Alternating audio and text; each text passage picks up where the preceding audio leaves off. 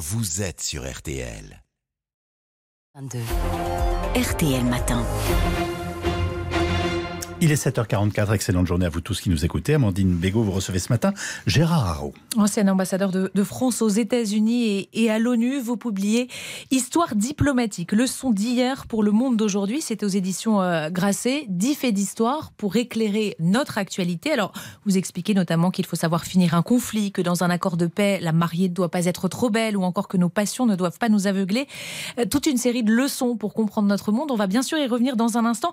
Avant cela, euh, un mot si vous le voulez bien, euh, des obsèques de la reine. Les chefs d'État du monde entier sont présents aujourd'hui à, Londres. Euh, c'est du jamais vu, on est d'accord?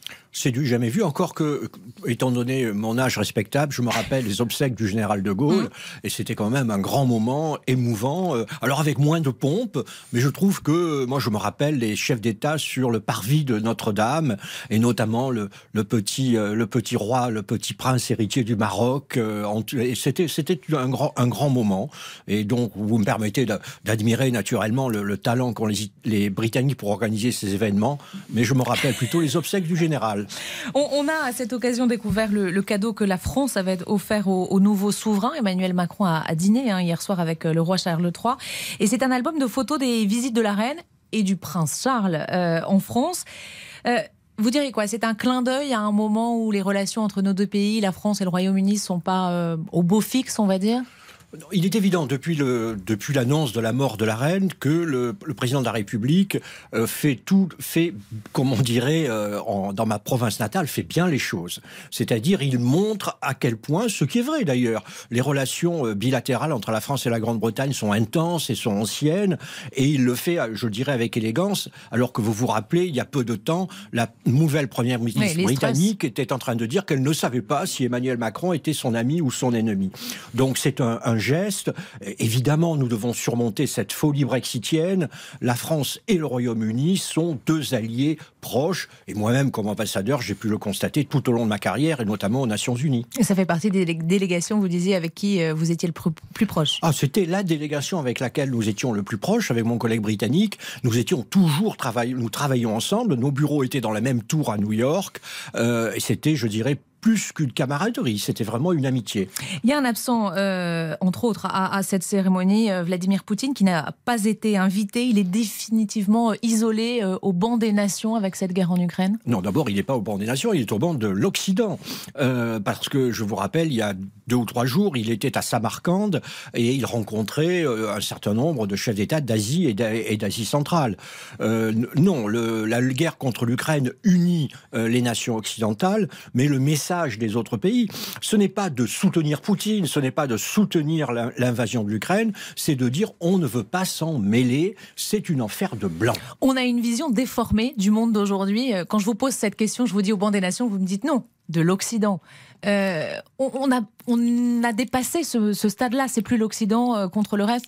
Non, parce que euh, justement, nous entrons dans une nouvelle ère, euh, et c'est pour ça que j'ai écrit ce livre, parce que pour essayer de nous préparer à cette nouvelle ère, on a connu la guerre froide où il y avait deux patrons euh, qui gouvernaient le monde, puis ensuite il y a eu le moment occidental. Eh bien, c'est fini. Le moment occidental, le gendarme américain est fatigué, on l'a vu à Kaboul, il rentre chez lui, et en plus, maintenant, il y a d'autres puissances qui aspirent, elles aussi, à mener leur propre politique. Et, l'Occident, bon, les États-Unis resteront la principale puissance au monde pour 20 ou 30 ans. l'Occident reste évidemment puissant, mais vous avez les Indiens, les, Brésiliens, les Africains qui, d'une certaine manière, nous disent euh, bon, euh, nous aussi, on a droit, on a voix au chapitre. Euh, concernant la guerre en, Ukraine, il y a cette nouvelle fosse commune découverte la semaine dernière à, Izium. Tous ces crimes de guerre qui sont révélés semaine après semaine. malgré tout, vous dites il faut continuer à parler à, Vladimir Poutine. Et dans votre livre, vous écrivez Passion et diplomatie ne peuvent pas aller de pair, en fait. Non, parce que euh, alors il est, évident qu'aujourd'hui euh, une négociation entre l'Ukraine et la Russie est plus éloignée que jamais. Pour deux raisons. D'abord parce que les Ukrainiens sont en train de gagner et lorsque vous gagnez, euh, vous ne vous ne négociez pas. Au contraire, vous vous dites tiens, je vais je vais encore améliorer ma main et en plus le vaincu de son côté se dit ah bah je vais essayer de rétablir la situation. Et en prime, vous avez maintenant les révélations successives d'atrocités commises par l'armée russe. Et donc évidemment que l'opinion publique ukrainienne n'est pas prête aujourd'hui à à éventuellement faire des, faire des concessions. Donc la guerre va durer sans doute des semaines, voire des mois, euh, hélas, avec tout ce que cela signifie en termes de souffrance humaine. Vous ne voyez pas d'issue à ce conflit? Aujourd'hui, euh, je ne vois pas d'issue à ce conflit. Euh, de toute façon, il sera réglé sur le champ de bataille. Hein. C'est vrai que les Occidentaux, nous l'avons un peu oublié, mais enfin, la guerre, ça se termine sur le champ de bataille. Il y aura éventuellement, s'il y a un vainqueur, un vaincu, il y aura éventuellement une paix. S'il n'y a ni vainqueur ni vaincu, le conflit peut pourrir et peut pourrir pendant des années. Vous dites la guerre, ça se règle sur un champ de bataille. Ça veut dire qu'on aurait dû y aller militairement?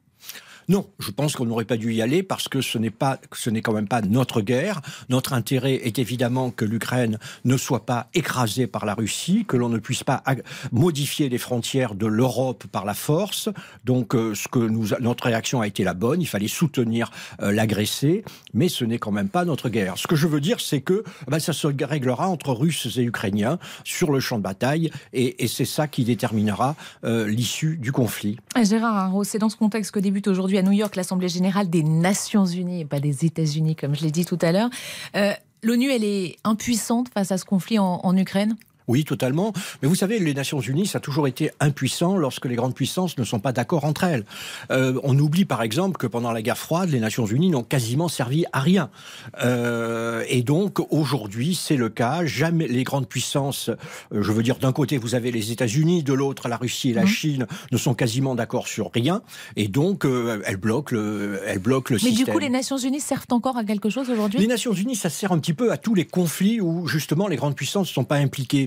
Et donc, par exemple, en République démocratique du Congo, où depuis 20 ou 30 mmh. ans, il y a sans doute eu plusieurs millions de morts, vous avez des forces de maintien de la paix, vous avez ça en République centrafricaine également, et puis vous avez toutes les agences où des, gens formidables hein, euh, travaillent dans des conditions très difficiles pour le développement, la santé euh, au, tiers-monde. Et puis c'est un lieu où quand même euh, l'ambassadeur américain croise le, russe, ou le français croise le russe. Mais il s'y passe des choses vraiment?